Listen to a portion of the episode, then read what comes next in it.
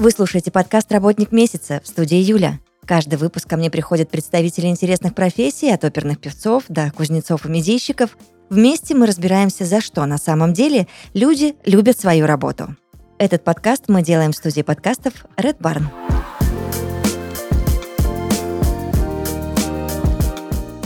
Сегодня в подкасте «Работник месяца» Денис Вдовин, главный архитектор проекта проектного бюро «Апекс». Денис, здравствуйте вам. Привет, Юля, очень приятно познакомиться. Надеюсь, беседа получится продуктивной и интересной. Да, я тоже на это очень надеюсь. Много вопросов есть. а, Поехали. Конечно же, перво-наперво мне всегда было интересно узнать, а, как архитекторы придумывают вообще свои проекты, как это рождается все. В голове, в душе, в сердце, где? Проект рождается, наверное, сразу по чуть-чуть везде. То есть он и из сердца, и из головы, и из контекста, и из там, твоего личного жизненного опыта. Ну, в общем, наверное, это очень комплексная задача, э, которая там рождается из множества критериев, которые вместе собираются. Наверное, даже это такая холистическая вещь, то есть э, части никогда не будут равны целыми, потому что по крупицам собираешь отовсюду, и потом что-то появляется. Что-то гениальное или не очень. Какие есть плюсы в профессии? В профессии плюсы, ну, огромное множество плюсов, на самом деле, на мой взгляд, потому что такая профессия, знаете, она на стыке всех и гуманитарных, и технических наук, она очень э, такая собирательная. То есть это и архитектор, это и социолог, и инженер, и художник, и скульптор, я не знаю, и дизайнер. То есть это очень, очень комплексная профессия, которая очень многих вложений требует, личностных и умственных, и любых других. Ну, согласна, что профессия у вас очень многослойная. И, видимо, вся эта сложность вам в ней нравится, да? Да, я думаю, что это очень, ну, нетривиальная вещь такая, то есть ты начинаешь там работать, ну, то есть вот опять-таки, да, как начинается проект, можно начать как угодно, то есть можно, если ты там, не знаю, хочешь, ты можешь что-то сразу нарисовать от руки, можешь что-то там отмоделить на компе, можешь написать эссе какое-то, знаете, можно социологический опрос провести, можно прийти на место пофоткать, можно прийти туда же сделать, я не знаю, ну, какую-то зарисовку, ну, тюрморт там, например, да, какой-то написать там. Я не знаю, то есть вдохновиться по-всякому можно, начать проект можно тоже как угодно, как ты хочешь. А какие есть минусы в профессии? Ну, наверное, минусы исходят из плюсов. Я, наверное, не могу сказать, что это прям минусы какие-то объективные, но просто очень много вложений требует эта работа, очень она, скажем так, хардкорненькая, знаете, то есть требуется от тебя всегда очень много. Но это, наверное, и не минус, то есть это тебя всегда в тонусе держит. Можно сказать, что у вас нормированный график работы? конкретно у нас, ну, на- наверное, начну я так. Э, Скажу, что в целом э, в Апексе э, у нас нормированный график, у нас никогда нет эм, установки какой-то, да, что ты должен переработать, что там это твоя не прямая обязанность. Нет, у нас очень все грамотно в этом плане сформулировано, да, что ты работаешь там на определенное время, ты, главное, должен выполнить на результат. В общем, работа поставлена на результат. Вот, но ввиду, опять-таки, специфики профессии, да, это очень ну, не сказать, что это. Это и не инженер, и, и не писатель, в общем. Поэтому очень часто творческий процесс, который постепенно перетекает в техническую какую-то документацию, он затягивается. И можно, можно по-разному, в общем. Но я не могу сказать, что нашей профессии не свойственны переработки, скорее наоборот, потому что, как и любая творческая, отчасти творческая, отчасти техническая, она требует очень больших умственных и каких-то моральных вложений человека. Так, хорошо, поняла. Сейчас задам тебе еще несколько таких общих вопросов, и потом будем а, погружаться уже непосредственно а, в проектное бюро и в то, что ты делаешь. А, Скажи, пожалуйста, а бывает ли такое, что нет вдохновения на создание нового проекта? Ну вот не получается ни зарисовку сделать, ни моделирование там за компом, ни, ну вот все, что ты перечислил выше.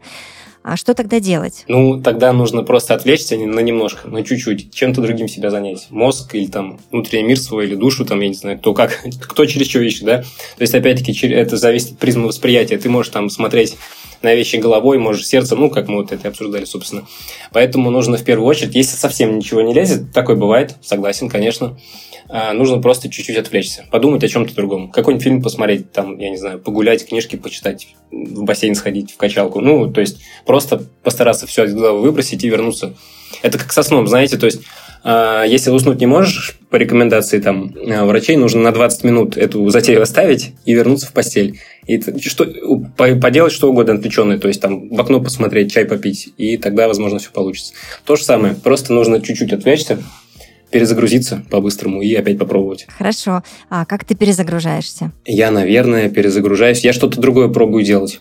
То есть, эм, мне, наверное, свойственно, я очень погруженный максимально в эту профессию человек. Это, ну, то есть, очень большая часть, наверное, часть образа жизни, очень такая объемная, если там в целом мою жизнь рассматривать. Поэтому можно попробовать просто что-то другое поделать, другой проект, допустим.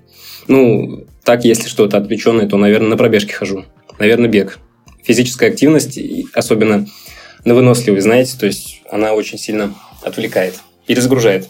Мне помогает. Бег, да, капитально переключает. А, тогда идем дальше. Кто больше участвует в строительстве? Архитектор или строитель? Быть может, это банально странный вопрос, но все же. В строительстве, в проекте, в реализации проекта все, наверное, все-таки, ну, на мой взгляд, на мой субъективный взгляд, опять-таки, наверное, одинаково, потому что и без хорошего строителя твой проект, ну, просто не состоится, его сделают ужасно, и потом придется от него отказываться. То есть, как был там с оперой Парижской оперой новой Жанна Нувеля, да, то есть там сделали все не по проекту, он просто публично после ее открытия от, ну, отказался. То есть он сказал, что я отказываюсь от авторских прав на этот проект. Вот, поэтому без хорошего строителя проект не состоится как реализация, без хорошего архитектора ну, проект просто не будет. Я считаю, что, ну ладно, юлить не буду, может быть, 60 к 40. Может быть, все-таки архитектор, но это субъективно. Чуть-чуть, чуть-чуть главнее, чем строитель. Сейчас строители такие все чик. Немножко напряглись. Мы, мы сейчас к компромиссу придем, ничего страшного. Хорошо. А, скажи, пожалуйста, зачем в одном районе строят много однотипных домов? Это правильно, это неправильно. Вообще, можно ли э, через эту призму рассматривать это явление? Может быть, так нужно? Почему строят одинаковые дома, да, в одном районе? В частности, например, можно просмотреть, ну, Москву ту же самую, да. А, потому что это огромные Э, объемы жилья, в частности, мы про жилье говорим, допустим, да, потому что в целом типовая застройка – это жилая застройка. Мы можем рассмотреть там период э, хрущевского домостроения, допустим, после войны. Почему все было одинаково?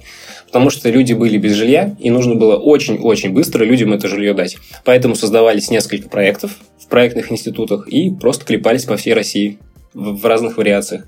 Просто это быстро, это оптимизировано. То есть один и тот же элемент ну, как это и потом, соответственно, было, да, с панельными нашими там зданиями, с панельками, с любимыми, 9-этажными, 12-этажными, 16-этажными. Они тоже состоят из одинаковых готовых заводских, заводских условиях элементов и просто собираются потом. Быстро, не очень качественно, но быстро. И, в принципе, рынок удовлетворяет. Ну, то есть, короче, это все сделано, чтобы удовлетворить рынок и удовлетворить спрос. То есть, нет жилья, строят быстро, не очень качественно, но зато все довольны в итоге. Сейчас то же самое происходит или есть какие-то перемены все-таки? Перемены огромные на самом деле, потому что, ну, условно там можно сказать, что у потребителя, у основного, ну, осознанность увеличивается, да, скажем так, и люди начинают ценить среду больше, то есть, например, ну, то, что их окружает. И проекты сейчас достаточно комплексные становятся, то есть они не только там и одинаково. Они и фасадами различные, и конфигурации различные.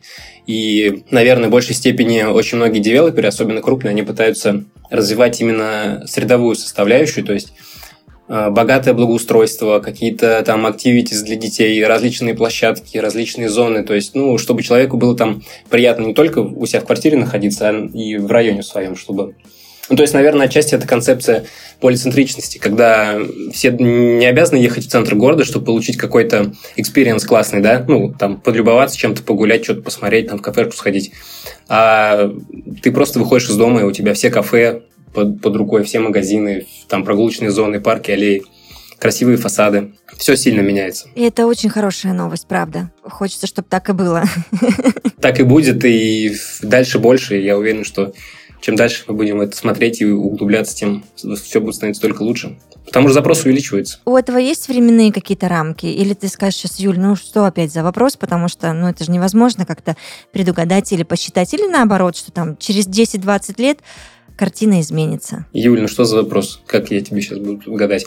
Ну, все постепенно, шаг за шагом развивается. То есть, на самом деле, в большей степени это будет зависеть даже от потребителей конечного. Чем быстрее у человека, у покупателя придет осознание того, что они хотят еще лучше, еще больше, еще качественнее, еще красивее, еще более функционально, тем, наверное, быстрее и девелоперский там, аппарат будет перестраиваться и пытаться дать продукт, который его хочет потребитель. Скажи, пожалуйста, потребителю нужно для этого стать богаче? Это такая странная категория. Я думаю, что и, понятное дело, и богаче бы неплохо стать, но в целом просто надо направить э, нужно правильно формулировать запрос. То есть потребитель должен правильно формулировать запрос, что ему нужно есть, э, ну, то есть есть примеры и сейчас, да, когда среда создается не в самых дорогих проектах, скажем так, да, то есть там чуть ли не в комфорт-классе, в экономик-классе, то есть это все, все имеет место быть. Я очень рада, что ты понял, куда я мысль веду, и что среда создается не только, да, в каких-то там а, супер э, историях с огромными бюджетами. Скажи, пожалуйста, что входит в компетенции бюро Apex? Чем вы занимаетесь? Apex это в первую очередь генпроектировщик, и мы делаем все и концепции, и сопровождение, и рабочую документацию, и проектную документацию, и авторский надзор осуществляем. То есть мы суперкомпетентные чуваки, которые готовы на все и могут сделать все. Нужны подробности. С чего все начинается в работе над каким-либо проектом и чем все заканчивается? Все-таки, наверное, начинается с тех заданий, с технического задания, которое приносит тот или иной заказчик. Вот мы его там изучаем, или подробно, или не очень.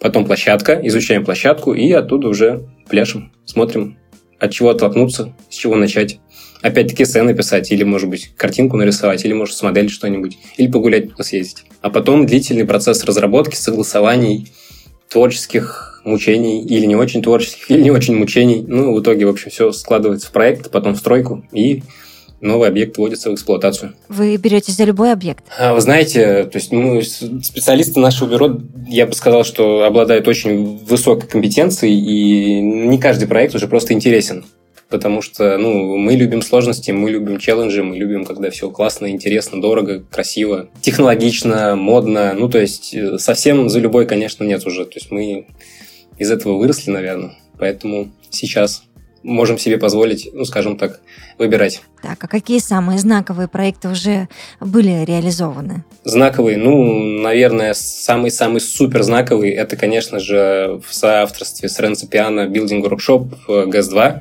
реконструкция и адаптация. Вот. Это, между прочим, Прицкеровский лауреат, так что это очень знаковый для Москвы, и для нас. Ну, э, потом, я думаю, что наравне с этим это, конечно же, реконструкция Бадаевского пивоваренного завода, ну, точнее, не самого завода, да, а территории, условно, там рядом с ним нескольких корпусов. Вот, тоже с супер крутыми стар-архитектами. Стар-архитект – это звездные архитекторы, типа суперзвезды в нашем мире, в нашей отрасли, их так называют. Вот, Герц, Херцог и Демирон Э, бюро, они тоже обладатели Прицкеровской премии, то есть тоже великие чуваки, абсолютно. Вот, наверное, можно отметить еще работу над Политехническим музеем. Э, вот, наше бюро там отвечало полностью за инженерную составляющую, так как у нас супер классные топовые специалисты по инженерке, мы все там раскладывали. А, ну, конечно же, на проспекте Сахарова э, Red Seven в соавторстве с голландским бюро MVRDV, который сейчас, в принципе, уже в достаточно такой солидной стадии завершения наверное, скоро, скоро закончат. Так, хорошо. Большая команда трудится над всеми этими проектами? Да, команда у нас большая. А, благодаря очень грамотному классному менеджменту, а, я думаю, что несмотря на очень большое количество сотрудников для проектного бюро, Apex это одно из самых крупных в России, насколько я знаю. Ну, то есть не то чтобы насколько я знаю, я уверен в этом проектных бюро. И все мы вообще супер классно слаженно работаем. У нас много команд, много проектов. И за счет, опять-таки, классного менеджмента у нас все получается. Ну, а хотя бы примерное количество людей? Или, или есть, знаешь, как бывает, есть какой-то прям костяк, не знаю, там, до 100 человек, да, а, а все остальное это подрядчики какие-то ваши хорошие, уже сформированные профессиональные команды и друзья? Нет, у нас в штате сейчас более 800 человек. Это все штат. Они все официально у нас работают. Это инженеры, архитекторы, конечно же, конструкторы, ну, там, визуализаторы, там, отдел работы с благоустройством, отдел генпланистов. Ну, то есть это огромный штат звеньев, огромной цепи, которые как шестереночки в огромном механизме работают. Машина с огромной скоростью несется вперед. Так, я поняла, все серьезно. А какие... Э, как, очень.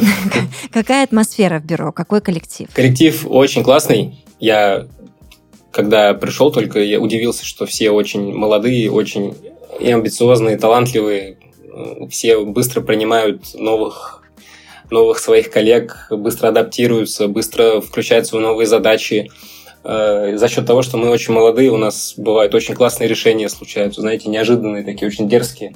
За счет этого, что у нас как бы кровь кипит, получается это все сделать, реализовать, доказать и просто вырваться вперед потом в итоге. Если дальше продолжать говорить о внутренней э, кухне бюро, есть ли какие-то бонусы для сотрудников, э, система поощрений и так далее? Тем более, что в таком огромном коллективе это же тоже нужно прям... Я понимаю, что, наверное, отчасти это вопрос не к тебе, но тем не менее, руку держать на пульсе, чтобы вот такая атмосфера сохранялась и далее, о ты рассказал. Да, ну у нас достаточно много плюшек для сотрудников, то есть у нас там спорт, э, секции, книги, там литературные клубы, языковые клубы, беговые клубы, ну, то есть все, чтобы коллектив держался вместе, чтобы находил общие интересы, чтобы помимо работы были какие-то точки соприкосновения, чтобы все это работало не только как э, там, от звонка до звонка, условно, ты пришел на работу, это твои там коллеги, а чтобы еще и вне работы какие-то общие интересы появлялись. А в нашей стране продолжается хаотичная застройка, на твой взгляд, или мы стали с большим пониманием относиться к объектам и среде вокруг? Я думаю, что, ну, если в частности рассматривать Москву, наверное, даже всю Россию, но Москва как главный прецедент, потому что это все-таки лидер, да, ну, условно, там всех преобразований, и с Москвы все начинается. Последние лет 10 э, катастрофические изменения произошли в лучшую сторону.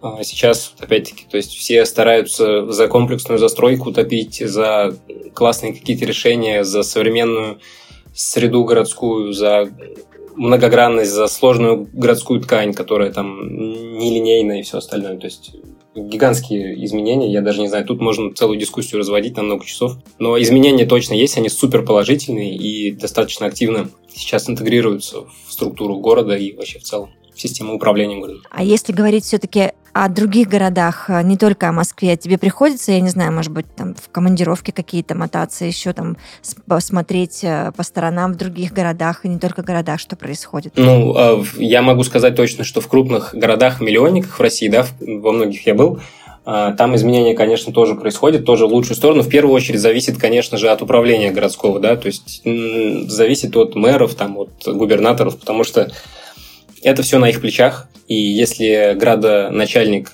инициативный, правильно мыслит в правильную сторону, пытается город развивать, то все, все получается, потому что на самом деле на это не нужны какие-то гигантские бюджеты. Все можно делать достаточно, скажем так, нераздутыми бюджетами, и все будет хорошо. Просто нужно умело к этому подходить.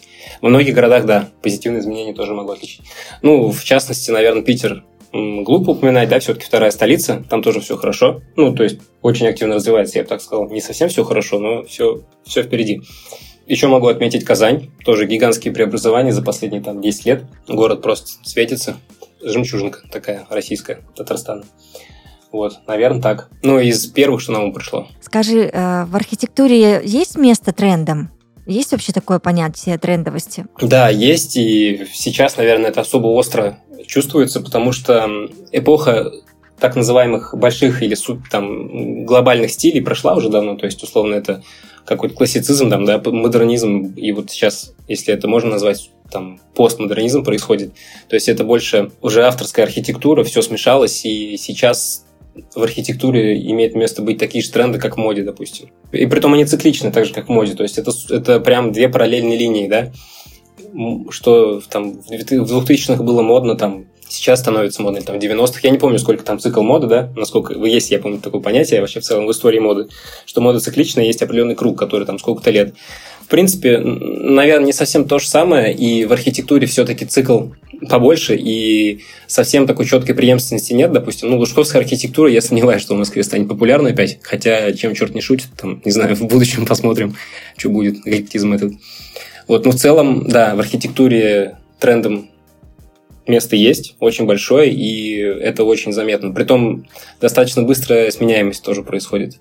Я бы не сказал, что какие-то тренды могут сдержаться на десятки лет. Сейчас вот, наверное, все приходят к какому-то интернациональному такому пониманию, да, больше какое-то общее направление в архитектуре, особенно это, там, крупных городов европейских касается, да, все, в принципе, работают плюс-минус в одном характере. Если это не какие-то суперзвездные архитекторы с каким-то своим просто видением мира, да, там место трендом есть, мы все, мы все заложники этих трендов, потому что девелоперы на это очень сильно смотрят, и сейчас, э, возможно, из-за как бы вот этой глобализации, да, а, девелопер обычно, если это хороший девелопер, он очень насмотренный человек, и у него есть понимание того, что сейчас актуально чего хочет потребитель целевой. То есть, чего хочет человек, который покупает квартиру бизнес-класса, комфорт-класса, элит-класса. То есть, и так или иначе, так или иначе, какое-то видение транслирует. Соответственно, это и формирует тренд. Вот в Европе, например, там особняки из натурального камня, там четырехэтажные какие-то, модернистские, популярные, значит, надо такие делать, потому что их хорошо покупают. Тогда можем немножечко поговорить о том, что в тренде сейчас, и, допустим, может быть, ты забежишь немножечко вперед и будешь предвестником трендов, там, не знаю, с 23-го года и 24-го. Ну, я думаю, что в такой краткосрочной перспективе все плюс-минус так же и останется. То есть, э, все-таки, наверное, цикл жизни архитектурного тренда чуть больше, чем там пару лет. Эм, что сейчас в тренде? Я не знаю. Наверное, наверное, сейчас в тренде использование натуральных живых материалов ну, то есть мы опять-таки вернулись да, к кирпичу, потому что он теплый, он создает впечатление того, что дом – это крепость твоя, что ты защищен, что там он мощный, большой, это, то есть это твое убежище. В первую очередь, наверное, материалы, материальность, точнее, даже так сказать. А, возможно, сейчас тренд, не знаю, насколько это касательно архитектуры, да, в частности, там каких-то фасадных решений визуальных, это больше тренд на а, квартальную застройку, которая формирует э, какие-то закрытые пространства частные, то есть четкое деление на частное и общественное, то есть private и public, да, как говорится. А, потому что человек эм, хочет чувствовать себя защищенным, хочет отпускать своих детей и не бояться за них. Поэтому сейчас формируется, по большему счету, хороший проект должен, наверное, включать в себя какую-то такую, то есть подразделение на разные, разные типологии пространства, приватные и что-то общественное. Еще хочу сказать, что сейчас, в частности, в Москве, наверное, да, опять-таки, если Москву рассчитывать как трендсеттеры в целом по архитектуре в частности, а, сейчас очень пользуются популярностью арт-объекты арт-объекты, которые являются, ну, скажем, какой-то абстрактной жемчужиной, да, какой-то центром притяжения, рэперной точкой на участке, на, на проекте. То есть то, что может привлечь внимание. То есть инстаграмное какое-то место. Это очень часто популярно, то есть это очень часто фигурирует э, в проектах, что вот есть какая-то штука, с которой все хотят сфоткаться. То есть какая-то что-то абстрактное, какой-то арт-объект. Это сейчас очень актуальная штука проекта в целом. Так, понятно. А, еще у меня вот какой есть вопрос. О каком проекте мечтает каждый архитектор? Я думаю, что каждый архитектор мечтает о каждом проекте. Ну, просто зависит от архитектора. Кто-то, наверное, хочет построить небоскреб, кто-то хочет построить не знаю, может быть, какой-то завод. Ну, разные архитекторы бывают. Может, у кого-то есть такой фетиш завод построить. Вот могу сказать, что я хочу, наверное, все-таки моя такая, ну, это, это достаточно банальная заветная мечта, но мне бы хотелось поработать над каким-нибудь классным музеем. Музей все архитекторы хотят построить. Я не знаю, с чем это связано. Может, нам это на уровне, там, на учебе втюхивают, что музей это классно, но почему-то я бы хотел попробовать сделать музей. Ну, это прекрасная мечта. И пусть она обязательно воплотится. Будем, будем к этому идти, может, когда-нибудь получится что-то такое сделать, да. Было бы здорово. Денис, я обо всем, о чем хотела, спросила. Но всегда в финале я говорю вот какую фразу. Есть ли какой-то вопрос, на который ты бы очень хотела ответить, но я его не задала? Сейчас я подумаю. Нет, мне кажется, беседа классная, продуктивная получилась. Мне кажется, что достаточно исчерпывающе. Все, тогда я благодарю за эту прекрасную беседу. В подкасте «Работник месяца» Денис Вдовин, главный архитектор проекта бюро «Апекс». Я очень благодарна за такую насыщенную беседу. Спасибо большое. Был очень рад поучаствовать в таком подкасте. Надеюсь, было интересно. Хоть что-нибудь почерпнете для себя. Обязательно. Удачи. Пока. Спасибо. Пока.